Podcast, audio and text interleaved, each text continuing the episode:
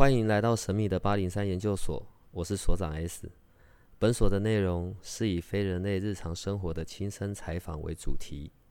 我们有一个不公开的脸书社团，不定期的会有直播与影片的分享。如果你要加入，记得通关密码是 S。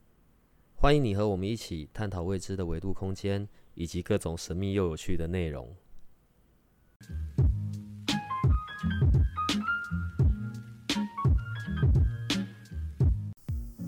好，我们今天来的一样是我们今日灵气研究会的豪哥夏红豪老师。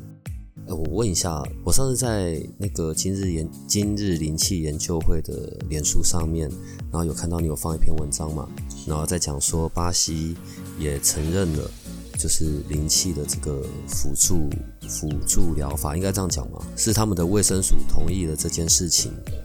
关于在灵气，在世界上很多的国家都是有文献或者是有论文，然后承认了他这样子的方式。好，可是像在台湾就不会把它放到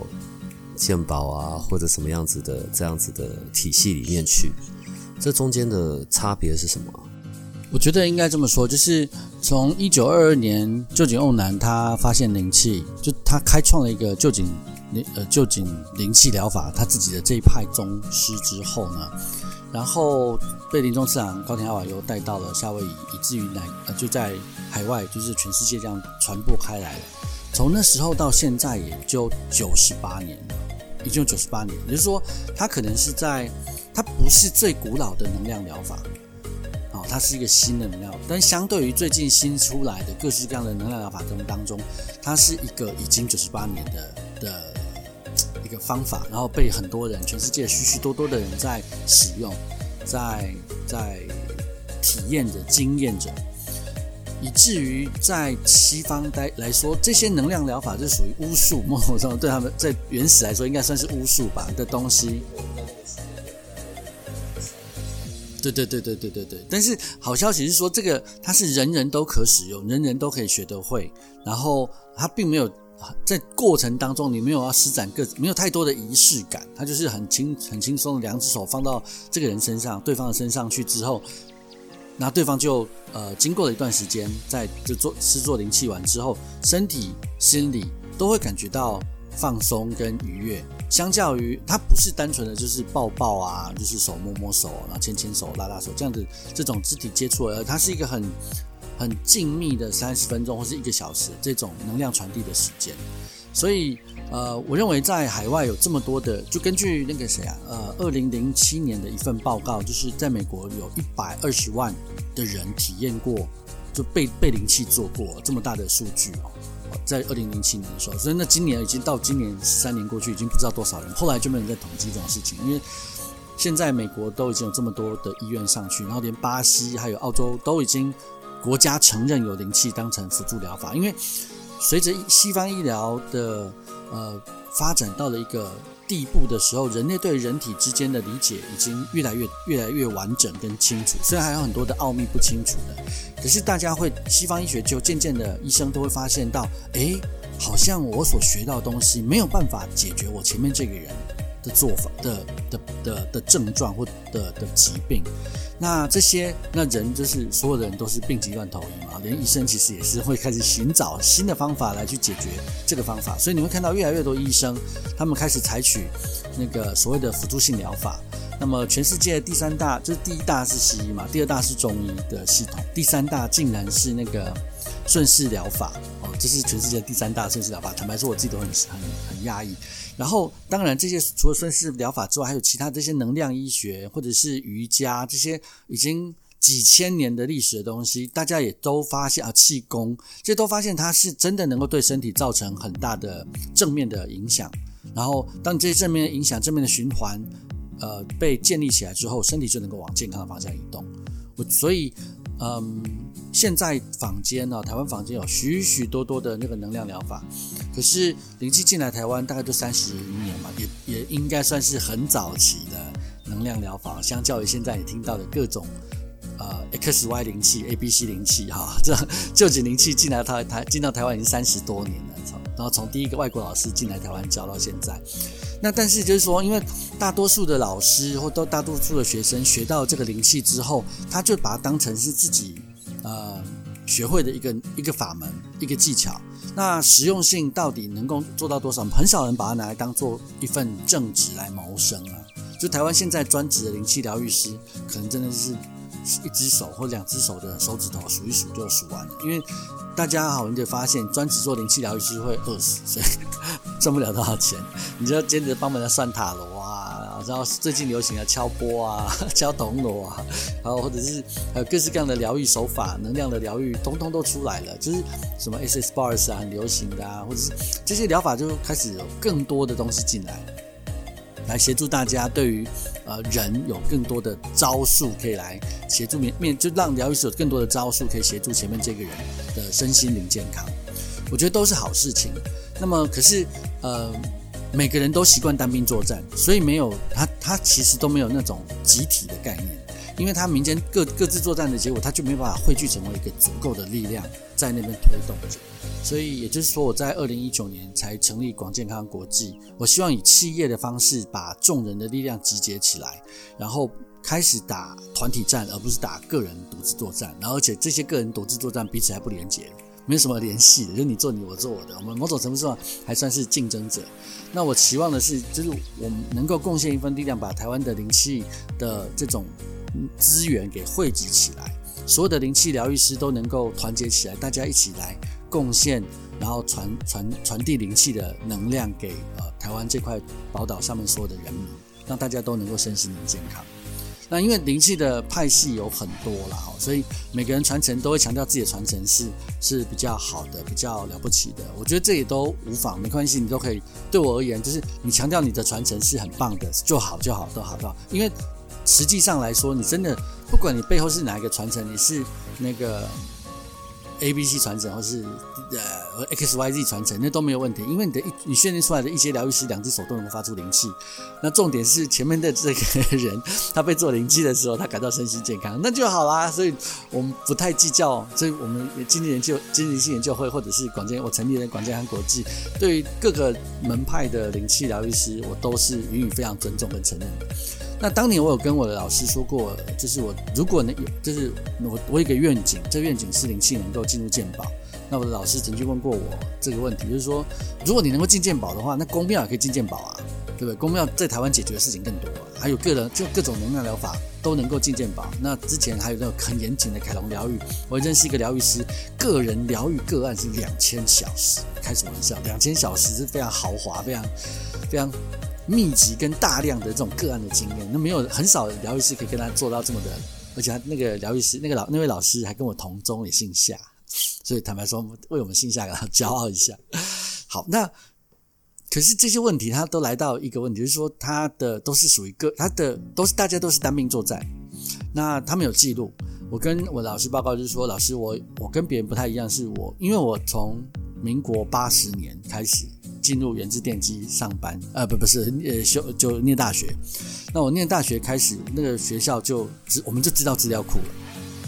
所以对我来说，资料库的存在是非常重要的一件事情。资料库后面能够做，在当年我们叫 data mining，后来现在叫做什么 AI 啊、分析啊、资料库什么啊一大堆，这些新的名词，我对我来说都没有问题。它的概念都一样，我懂这些资料，我才能够做分析、做会诊。那我有这大量的灵气个案疗愈的资料库的这个案记录的话，我就能够提供更有效的证据，去说跟学界跟医疗界去做结合对接的这个动作。那现在在我们的灵气资料库当中，我们已经有了呃将近两千多篇、两千篇的这个灵气个案的报告，然后总时数加起来大概是两万五千多分钟吧。啊，当然是分钟了，它不是小时啊。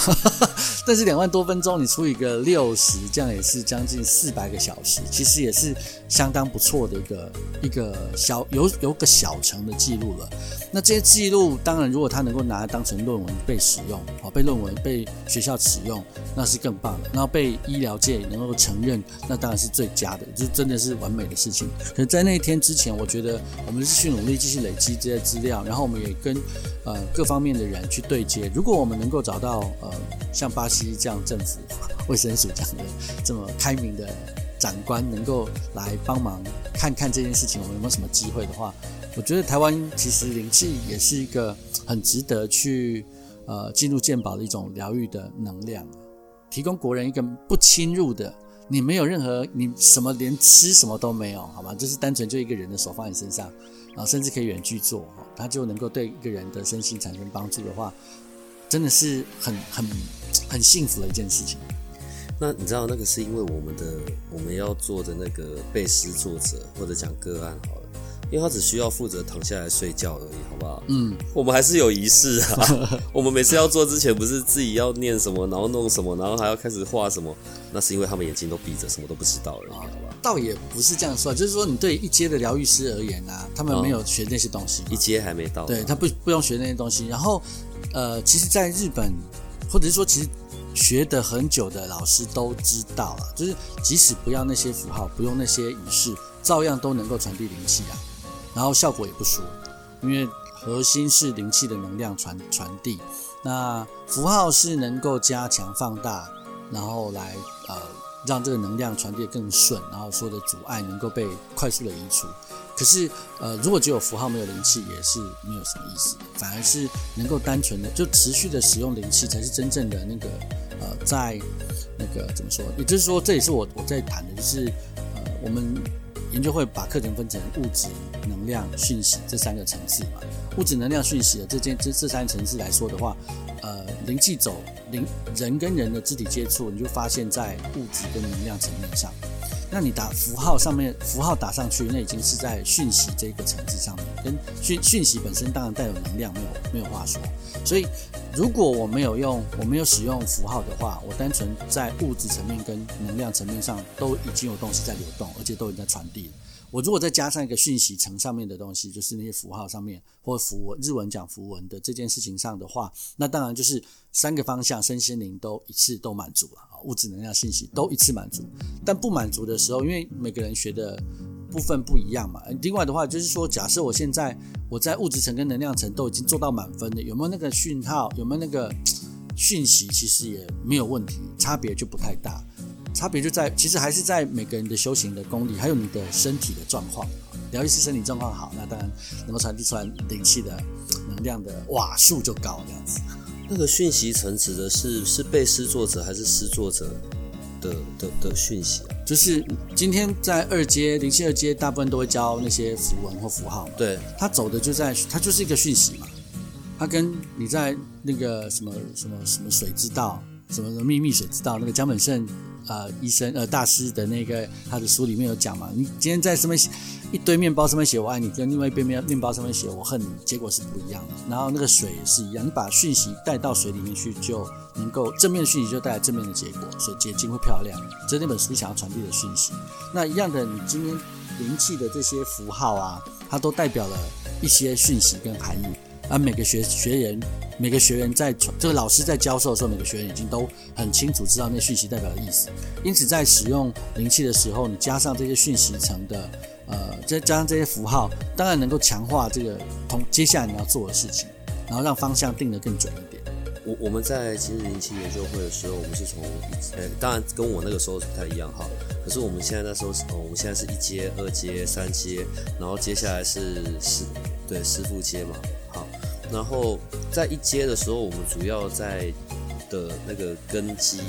还是是旧景灵气嘛。应该说，我们三三个阶段的的最核心的教导，都还是在旧景灵气的这条道路上。那只是说我们的点化的方式跟传统的不太一样，跟旧景灵气的，呃，跟西传的旧景灵气，以及日式的现行的旧景灵气也有一点点不太一样。它比较非常，它比较像是最最早期旧景用男。大师他在教导旧景灵气时候的方法一样，啊，就是由灵气自己来啊，也没有特别做什么事情了，哈。那呃，但是第一节我们再说嘛，就第一节我们谈的是物质，啊，所以是谈的生介绍的课程里面会谈到你心脏在哪啦，肾脏在哪里啊，这好像科普的东西，可是大家不太知道。然后也讲很多跟物理化，跟国中理化课程会带到那些电啊。光啊，细，然后生物课谈到细胞啊，这我们会在一阶的课程里面比较强调。然后在二阶来说，就是因为，然后二阶里面就会谈到呃经络啊，谈到脉轮啊，这些你身体用刀切开来之后看都看不到的东西，那就是能量的层次的东西。那三阶谈到更多的就是，然后而且也开始教了符号了，开始把讯息的东西带上去。但是讯息的东西在二阶的时候刚学，所以他没有这么的掌握，没有这么的清楚。早期在资讯没有这么发达的时候啦，当然就可能没有把它交代那么清楚。那所以那到了三阶去之后，其实你已经对于身体、心理，就是物质跟能量这两层已经非常非常熟悉了。这样，它最高阶的心法其实就是你的意识。你的然后沟通出来的那些讯息，就是最最最高阶最重要的事情。这是大家三阶在呃谈的东西。那一阶就是我使用灵气，二阶就是灵气跟我在一起，三阶就是我就是灵气。就是灵气，灵气就是那他也就回到了，他就符合了旧井瓯男对于那个他当年在山上断鞍马山上断食的时候的那个体验，就是啊。宇宙就是我，我就是宇宙的那个那个概念。啊，是对现对现在的很多人而言，我我跟宇宙合一啊，我跟神合一啊，这概念完全不是什么新鲜的事儿，已经是很很稀有，大家都能够说，大家都能够任意的去体验。只是说我们因为那并不是说你在一接就不能体验到这件事情，不是这样的。我只是说在课程因为时间上的安排、阶段上的安排，我们带给学员不同的层次的感感觉跟不同层次的锻炼。那因此在呃，课程当中是这样的安排。好，可是像我，那所以我我那时候学的叫做圣火灵气嘛，对不对？可是，在现现在在今日灵气研究会的一阶、二阶、三阶就没有特别针对哪一个哪一种灵气或者哪一个派别的灵气去这样子的做做分类，并没有这样做。应该说，就是说，早期我在教的时候，仍然是旧景灵跟圣火灵气是共存的；然后现在在讲的时候，仍然是旧景灵气跟旧圣火灵气也是共存的。只是说我们在安排的时候，因为那时候你们只有我们我们的课程就是一二阶一起上，然后我把二阶拆成一半一半，就是二阶的前半段直接的一阶就并掉了，二阶的后半段有一些东西留到三阶，我要把合并整合成两阶段一直在上课。那所以当年在教的时候，让学员有那个节奏比较紧凑，所以我们会让学员感觉到那个生活灵气的存在的感觉是很清楚。那现在因为时间，我们有比较多的时间，可以慢慢的去磨，让学生对于灵气的体验跟能量的质地有所不一样的感觉的时候，他们可以慢慢的自己去体验到底这两个，呃，在传导的时候，他们有什么样的不一样的感觉或想法。那甚至到最近来说，我比较更强调的是灵气本身，就是你自己觉得它是什么，它是什么质地，它就可以是什么质地。诗作者觉得是什么样子，就是什么样子。对，你决定什么样？因为我我我我没有得那种什么好。比比较，你知道吗？我我的意思是因为我从一路学，就是一反正一开头都是旧景嘛，然后到后面圣火嘛，是，然后所有诗做过的，就只有觉得相对比较之下，嗯，可能就觉得在体感上面的温度是更高的，然后它短杠，嗯，对我觉得那个也比较适合我，你知道就是手一放上去，马上就即刻有感或干嘛。可是后来。后来，因为我我我我们是那个那个威廉是什么？美国美美国灵气教学中，呃，国际灵呃国际灵气教国际灵气教学中心。好，后来他不是又有在台湾，然后后来又有在讲那个另外一个灵气卡鲁纳灵气嘛？是。然后所以说在感受上，能量的感受上，卡鲁纳灵气就比较细，嗯，比较会比较能够处处理。我不能用处理这个字体。就是比较绵密的、比较细长的，然后会进入到有病病况，还是就是比较会去到达此呃现在身上比较不舒服的地方，比较深入。对我我这样的形容是对的吗？对啊，可以这么说，就是我。当他当现在的卡鲁纳的这个灵气的规划，是因为它有八个符号，应该说对啊，八个到就八加一。早期的卡鲁纳就是八加三，那现在就是八加一，反正版本不一样。如果我要重新学卡鲁纳，我还要再记那八个符号，八加三个符号，八加一的八加一，就是里面的都是我不认识的符号。对啊，对啊，对啊，对啊，对啊，不就是学一种治百病吗？一招打啊，好，好，好，我们修正正常，对不起。那我觉得应该这么说，就是。如果大家有看过金庸小说的话，你对各门各派少林啊、武当啊、空洞啊、点苍啊，到底哪一个派的功功夫是比较厉害的，就很难说嘛，哈。就当各各派都有各自有高手，是不是？我我觉得有一有一个当乔峰天龙八部的乔峰在跟大家在聚贤庄在比就是比武的时候，然后，在打打架的时候，同样的一个最简单的招式，在在乔峰的使使动下，就是威力就不一样。所以重点不在于你的你学了多少的能量疗法，你学了多高深的多了不起的能量疗法。我觉得那个施作者的功力高低才是最高的，就是你对这件事有多精熟。我今天假设使出峨眉剑法，我今天刚学，跟我已经学了三十年的少林剑法，假设随便说，然后假设峨眉剑法真的最高深，那个学剑法比少林剑法更更高深的话，那么只学了一天跟一个学了三十年的来比的话，还是三十年的会以打打败那个最高最高深的剑法，所以它不在于剑法的高低，在于的是你你自己的练习的程度。然后呃当。当你学了乾坤大挪移的时候，好，或者是学了九阳真，呃，不是应该这么说，在《天龙八部》里面那个谁，那个鸠摩智，他学的，他心里有小，身体里面有小无相功嘛，有小无相功去吹各种各类招式，一招通百招啊，所以外形看起来很像，但实际上内功吹的不一样。其他的金庸写这个小说的时候，觉得鸠摩智这个设角色设计很有意思。其实学习能量疗法，我当年也是这样的。经验。当我发现我学了一二三三个能量疗法的核心，根本就是我自己爱怎么想怎么想的时候，我就瞬间能够理解这些老师各门各派老师他们在呃演绎这些能量疗法的时候的心情。因为很简单，就这件事情跟我相不相应，相应我就我就觉得这是很好的事情。然后我觉得这相应很好，那我就一直练习，练习到一定程度，我觉得很棒，我就把它交出去。那交出去，我就变成一派宗师，就就也这么简单。那。中国有一句话就是“一法通，万法明”，其实真的是这件事情。重点在于你是不是把你自己的那一套核心的东西练得很熟了。你知道，所以在今天的那个，在今天的录音开始之前，那我们还不再再聊一下，我们就讲到那个心跟技这件事啊，心心脏的心，技能的技，心跟技。所以像我刚刚在讲的，就是比较跟技有关。可是所有回归到的根基点，对于灵气灵气老师而言。还是那个心，然后那一个，呃，自己长期的那些练习啊、初衷啊，然后还有自己的能量的运用上面，才是一个比较重要的重点吧。我，嗯，某种程度上我是这样想。昨天我跟一个朋友在聊天的时候，我就是说，其实这我们在一阶灵气的时候有讲到嘛，就是这是一个不负责任的课程。对我，我都讲说我第一我不负责任，第二我也期望我的学员不负责任。但在这个不负责任当中，要负责任的是哪些？就是一我们以我们自己这这个身体为例，能量在我们身体以外的这些是我不能控制的，我不能决定这些能量要怎么给我。好，当然我可以抠，比方说在台湾我可以找三太子，我可以找玄天上帝，我可以找妈祖娘娘，那或者找母娘。那你连接这些有什么问题吗？或者是那国外的人喜欢连天使，台湾现在很多人喜欢连天使啊，独角兽啊，美人鱼啊。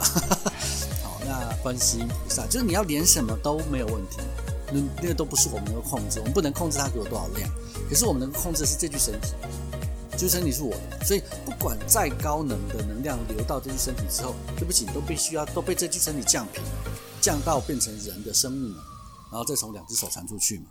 这很能够理解嘛，就是这我是在觉，就所以我们负责任的是真，我负责在这个身体的身体状况。跟他心他的意识状态，这是我必须要负责任的。然后我去观实时关照这能量的流动。那能量从我的手上一流出去之后，进入他的身体，又不干我的事了。这具身体他打算怎么去分配这个能量，那是他自己决定的啊，也不是我能够决定什么东西。当然我，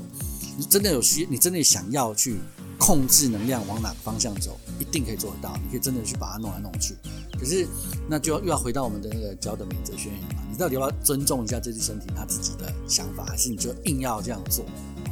那这个就是疗愈师他自己当下自己的判断。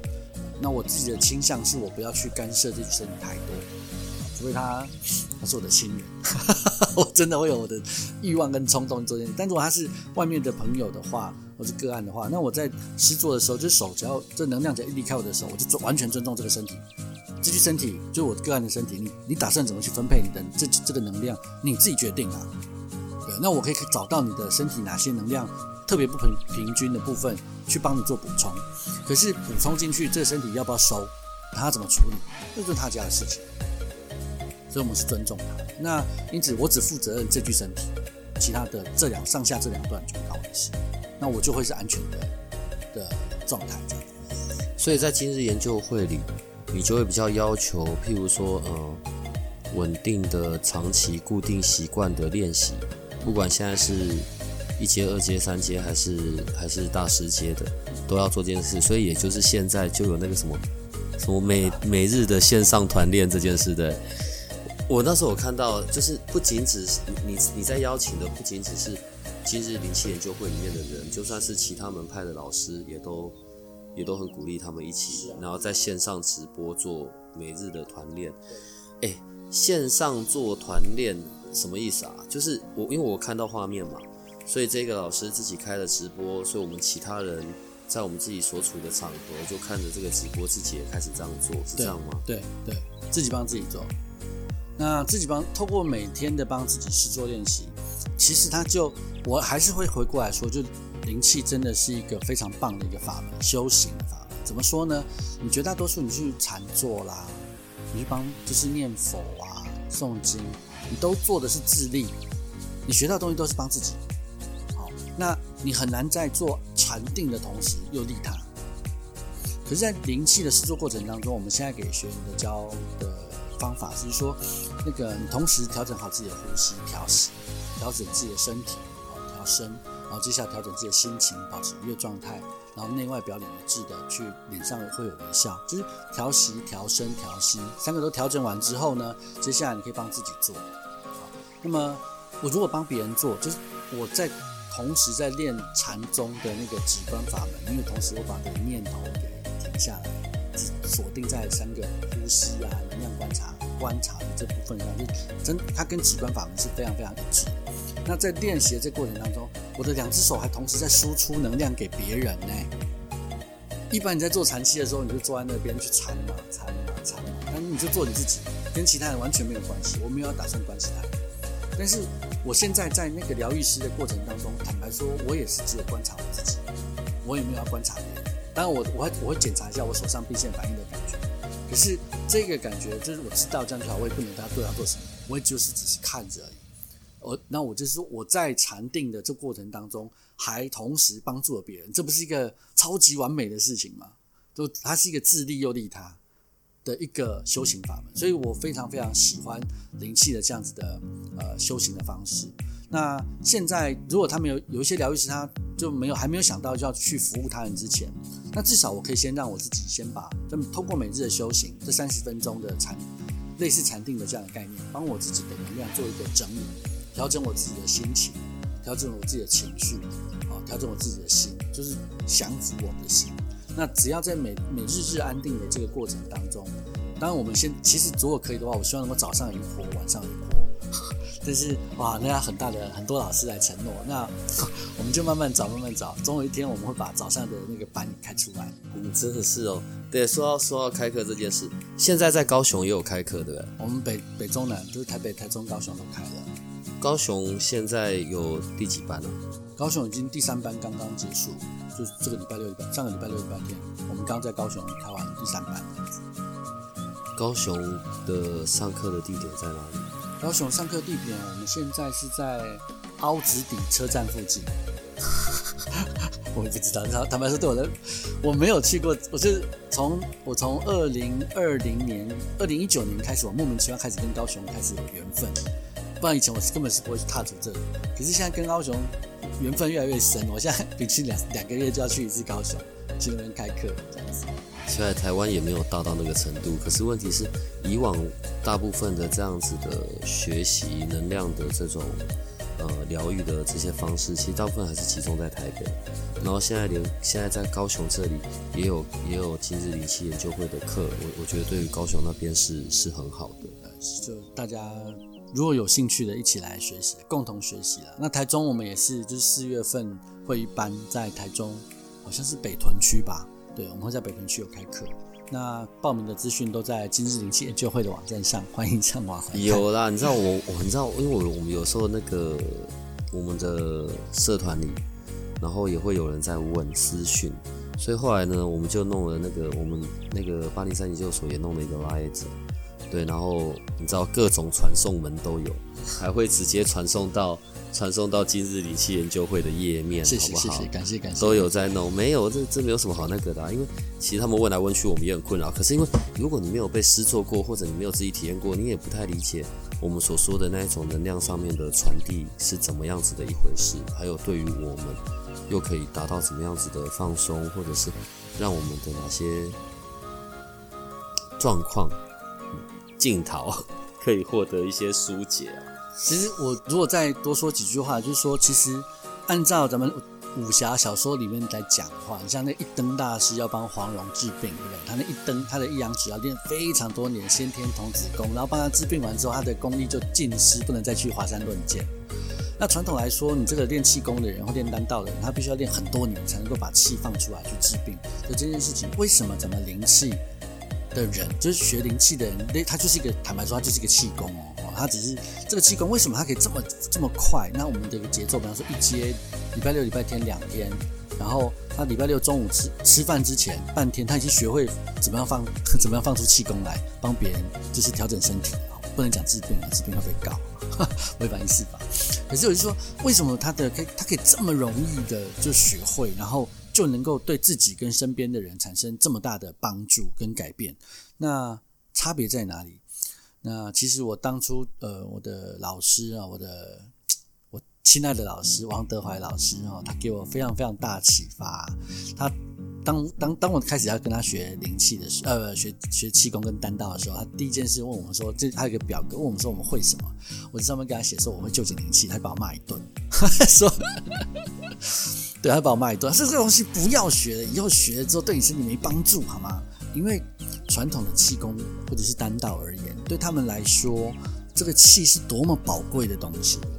多么你要把它存起来自己用，你怎么可以把它拿出去放出去给别人呢？你把它放出去给别人，你自己都没没有得到什么东西啊。那灵气的这件事情，就是说它的修行的方式是没有要把它存起来，你并没有要存它，然后把它就是奉献给别人。然后，即使在自己在使用帮自己做手位法的时候，你也并不，我们只是在做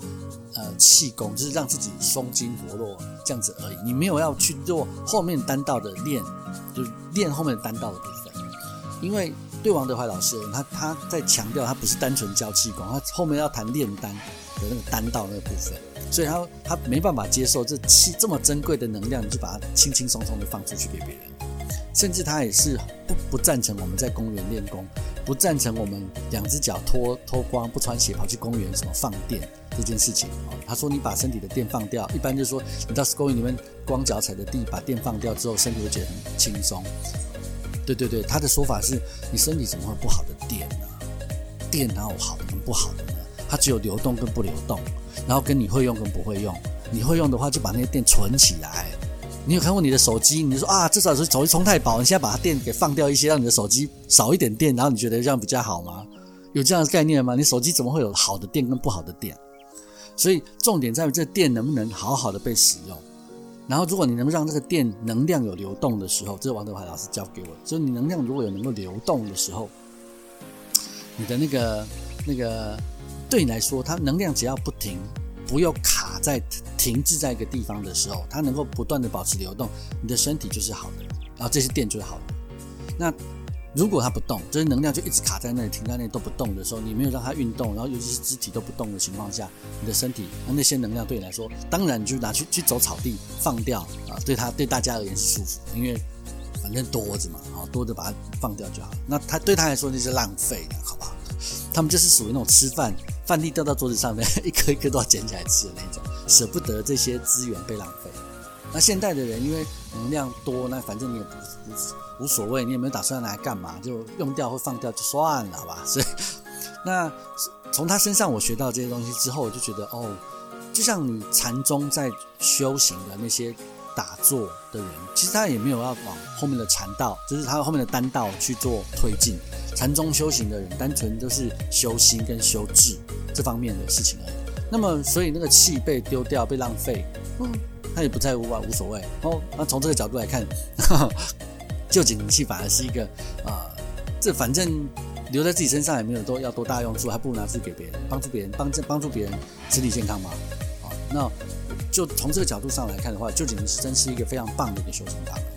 那当然，就是我的在我的气功的不不不，在我的三阶课程之后，就接下来我确实有在规划，让学员开始往单道的方向去移动。他不一定要跟我学，但是我就是我会让学员在，因为既然我们在谈的是使用气啊，灵气就是一种气嘛，外在气功来说，它被归类为外气功，就你不是存到里面去的气功，而是。气功，它但是它都一样，是一种你使用这个能量的方法，操纵自己身体的能量，操纵外面就是这个宇宙或者天地之间能量的这种方法。在高阶的灵气里面，我就会把这个能把这个观念在高阶灵气三阶的课程当中说得更清楚、更完整，然后让大家在呃，因为我真的是觉得这是学到老、活到老学到老的一个过程，你不会是有有终止的那一天，如果在操纵能量上面。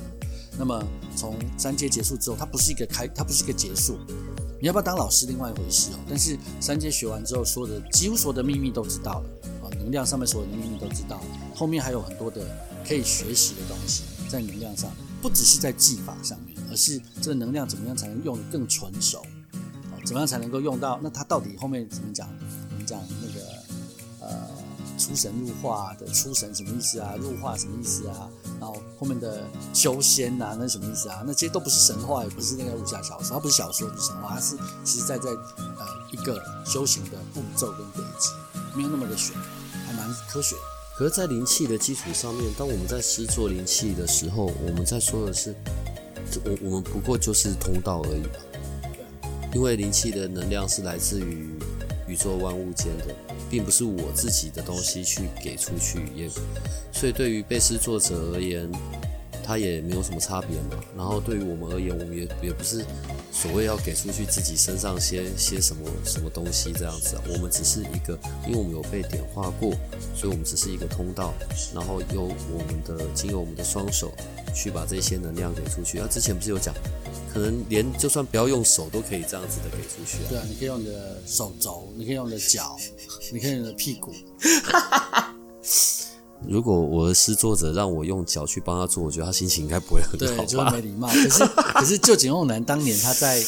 很当年很多客人 在后面排队等着你的时候，旧井用男据说是同时治疗五个人啊，就是眼睛看一个，然后左手跟左脚，右手跟右脚都各摸一个人，所以同时是五个人被他治疗。之前，之前，之前，二战前，对，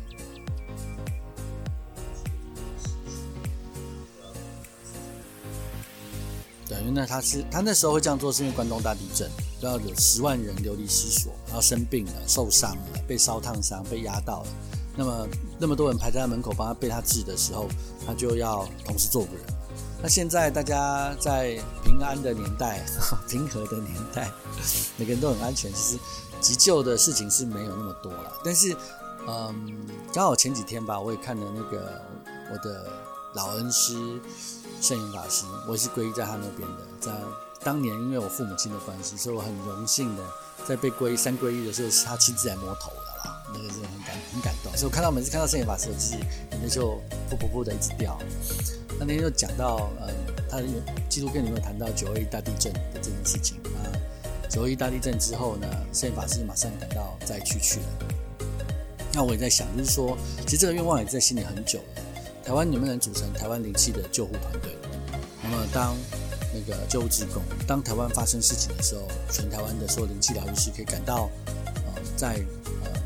一个组织的集集结下，我们可以赶到那个灾区去，去支持在灾区的那些急救的状态，因为那时候必定。医疗资源也不够啊，然后什么什么之类的，所所有种种资源都不够了。那疗愈师能不能进到现场去，去协助更多的人？那可是，呃，这梦想现在我们希望它永远不要发生，好吧？就是台湾永远没有灾难，希望台湾永远没有灾难，以以至于我们都不需要 call 这些灵气疗愈团队，可以就是志工们，大家可以杀到那个现场去，去帮助大家。那么，但是我就慢慢做吧，我觉得广健康慢慢做，慢慢做，慢慢做。然后我们现在抠的团练的人越来越多，现在线上大家我们呃真的每天有来参加团练留言报数的人，就大概没有那么多人。可是呃看到的人哦看过的人大概就五六十人哦，的那些影片有来看的那些朋友们大概五六十人。然后社团里面现在好像有两三百人在那边啊。因为我真的觉得其实灵气很可惜，在这些年，就是每个人学完之后他就被丢丢在那边了，因为你也没有团练的平台，你也没有团练的机会。那老师要抠团练的时候，因为大家天南地北，然后特地把工作放下去参加团练，也不太容易。好，那可是你没有团练的时候，你就少了很多的动力。它不像你刚出学的时候，哇，那个兴致勃勃，然后学，然后到处去找人做，那很可惜。那如果可以的话，我们希望透过这些团练，把更多的人的能量给聚集在一起。那当我们聚集足够的能量的时候，我们就能够利用这些大家的力量，成就一些对台湾的人民真的有帮助的事情。对，哪一天我们可能先做是在中正纪念堂先做嗯百人灵气吧，好，或者是说我们哪天到那个海边，我们大家就做百人灵气，呃，共同共同团练的这样子的快闪活动。不是啦，因为自己当自己，呃，自己经过点化，自己学会之后，很麻烦的一件事是自己做自己很无感嘛。对呀。然后常常去做别人，哎，别人做一做，哇塞，打呼的打呼，然后睡死的睡死，这样，对，然后自己都在想，那奇怪，那谁来帮我弄一下好不好？所以才叫要团练啊，大家来交叉团练。唉，还是要再次鼓吹一下，如果学灵气，不管你是不是跟我学，那都不重要。我觉得重点是灵气在台湾的传承。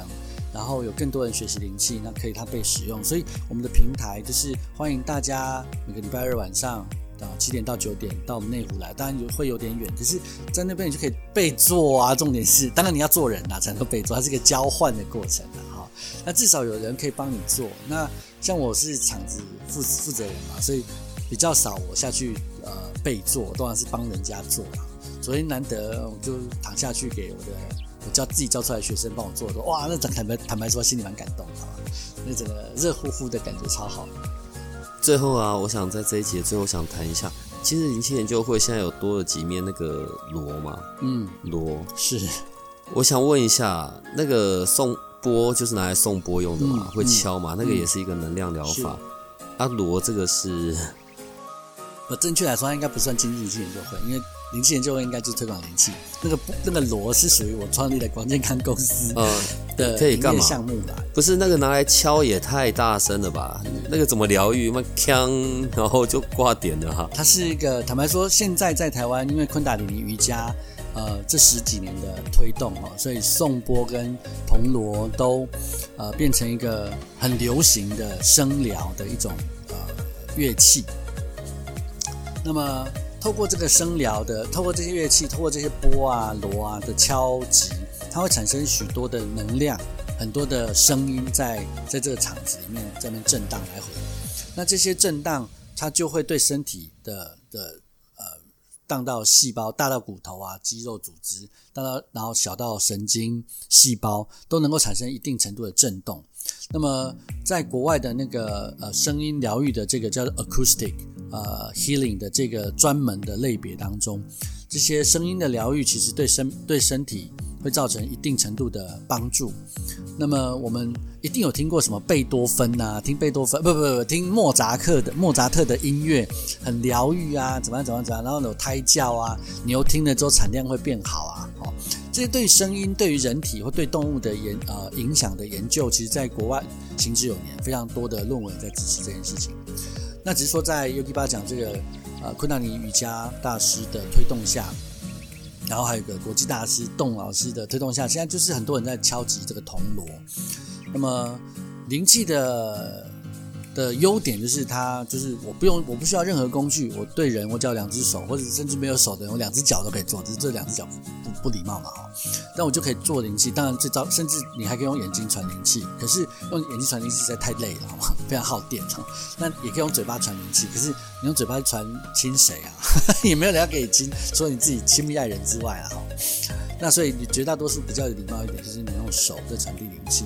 啊，所以到哪儿都可以做，可是它的缺点就是一次我只能做一个人。好，那好了，你就算你像周景龙南大师一样，一次做五个人，或一次做六个人，你那是你的极致。我现在有二十个人让你一次做，你做得到吗？做不到。那铜锣跟颂钵就不是这样，因为他们敲击乐器，所以当他们在敲击敲击的时候所传递出来的声波，在场所有人只要耳朵都听到。那即使他有听觉的障碍的朋友，他躺在那里，那些震动。不是只是从他耳朵进去的，他的皮肤也会感觉到这些震动，他的细胞、他的血液、每个血球，通通都会感觉到这些震动，震到打到骨子里面去的。所以，呃，在国外，即使是听障的朋友听做那些声波疗愈，也是有很大的功效，对身体而言。而且在那呃有一个理论是这样，因为我们耳朵是，我们有两个耳朵，这两个耳朵它各自听到声声音的时候，频率跟它的视角跟声音的角度入耳的声的声的速度跟时间会有一些差异。那么国外有个研究，就是说我们耳朵会针对这些进来的频率，会做一些会做减、相减或相加的动作，也是相减的动作是最多。就是比方说，现在有个一百零三赫兹的声音传到左耳，有一个一百零九赫兹的声音传到右耳，那么你的大脑里面就会传到三个声音，就有一个一百零三、一百零九跟一个六赫兹差异的声音会出现在你的脑子里面。你有这样三个讯号，至少三个讯号出现。那么。人类坦白说，大脑是，就是我们心脏是一秒钟跳一点二下，然后七十二。坦白说，人是很低频的动物了啊，好，就是我们一秒钟跳七，呃，一分钟跳七十二下，就当然你的是一点二赫兹，一秒钟跳一点二下。大大脑的这个运算脑波啊，也是，就是你睡觉的时候什么三到五赫兹，什么贝塔波，然后什么有呃什么伽马波、西达波跟什么呃阿法波等等之类的东西，就是二十到三十赫兹之类的。详细数字我就我就没有没有记那么清楚。那但是就是说，当我我透过两个耳朵有不同的频率穿到送进不同的声音进，听到不同声音进来之后，我的大脑竟会算出来是他们俩之间差分，然后得到一个很低频的声音。那这低频的声音一进入到脑袋里面之后呢，它就诶会诱发我们人类想要睡觉的状态，然后就睡着。所以即使在那么吵的环境下，还是很就是有时候那个声波那个。铜锣敲击起来是非常哐哐哐，像像打雷的声音这么大声音，但是那个你竟然会在里面睡得非常异常非常安稳。那说来可能大家有点不太相信，就是说大家以为睡觉很安静，可是呢，你上网去查有那种白噪音的产生器，就有人是失眠的时候，他需要听那种呃电风扇啊这种声音，或者听那种下雨沙沙沙沙沙沙这种这种低的声音。那那种白那种噪音，因为它长期的，这我们的人类的嗅觉跟听觉都有一个疲劳的状态。当我来到一个疲劳的时候，就我就没有声音，反而是没有声音的状态。就像我闻到一个香味，闻久了之后，那个不是香味不见了，而是我疲劳了，我就闻不到。所以他放那个白噪音在那边，反而它就是固定一个很一个固定的声音在那边的时候，我就把其他的噪音给给消除了。它跟那其实某种原理，像像最近不是很流行的 noise canceling 就是抗噪耳机嘛？哈，抗噪耳机不是真的没有声音，它是把那个噪音，它动态的去产生跟噪音完全一模一样的音波，去跟它正正幅相反的情况下去抵消它。我把这噪音给抵消了之后，我就听不到声音，所以它不是没有声音，是因为这个声音波被我相减完之后没有声音。技术是这样，所以这耳朵是被骗。然后骗完之后，我们大脑就知道哦，它是没有声音，也被骗了，就一连串被骗的结果。那我们就是所以人类很聪明，利用自己身体结构上面的一些呃状况，然后设计出一些方法来对身体达到一个呃疗愈的作用。那我们都说，其实呃在疗愈的全一个人，他明明就有五感，就是啊色声香味触法啊色声香味触的五蕴啊六蕴，然后接下来有那个我们有眼耳鼻舌身。然后耳鼻舌身，你透过这些眼睛看到的声光、颜色、采采光，然后耳听觉这些声音的疗法，鼻嗅觉，然后那些精油啦、花那花精是没有，然后比耳比舌，那就是舌就是吃的，那比方说花精啊，然后是这些药物啊、糖球啊，然后身那那个触感，比如说按摩啊、灵气啊、推拿。针灸啊，那这些就是你其实要协助一个人疗愈，你可以有这么多眼耳鼻舌身意，甚至还有一些讯息的疗法，去协助一个人他呃恢复健康。那灵气当当然是其中的一环。对于一个全人来说的话，对一个疗愈师来说的话，你当然可以学的越多，就可能够帮助前面这个人越多。那一样的就是呃每件你贪多嚼不烂，你要在找个特定的几项当中，你要真的很持续的去深入它。以至于你才能够在这边啊，真的对前面这个人有有些更完整的帮助，这样子。我什么都不会，没问题 手放上去最简单，好不好？对对对对对对，这我们是一招赢百招这样子。可是螺，你知道会在什么时间点用到？它就是现在就是要举办铜锣浴啊，或者叫铜，它叫公公 bath，就是铜锣浴，然后公铺脚就彻夜铜锣浴，四百五十分钟，哦，就是一整晚，就是你躺在那边有人彻夜般敲铜锣浴睡，这是非常最近你上网去查很多很多的活动哦。不用换手是不是？当然会有换手啊，他们是每个人上去敲一段时间，然后就轮流敲这样子。不会吵到隔壁邻居吗？所以他们要在，所以铜锣师某种程度上还蛮辛苦的。他们今如果他们被邻居投诉，他们就要搬家。对，所以很多铜锣师会一直搬家。那不然的话，他们就不能在社区大楼里面敲嘛，他们就是要到那个租场地，然后场地可能是体育馆啊、哦运动中心啊、瑜伽中心啊，去那边敲，那就不会吵到别人。那我下次要去亲日灵气研究会里面敲。哎，我们最近才刚刚办完那个一次一次那个铜锣浴，对，四百五十分钟。不是不是不是，就是铜锣浴一场的话就是呃一个小时，那大概敲四十五分钟，所以你这边睡四十五分钟，睡一个小时左右了。然后铜彻夜铜锣浴就是可能在我们那边没办法办啊，彻夜铜锣浴因为半夜有大家都回来了嘛，我们那边是住半大楼，所以。白天是没有问题的，但是晚上就会有问题。那下一次什么时候啊？我不知道哎，我们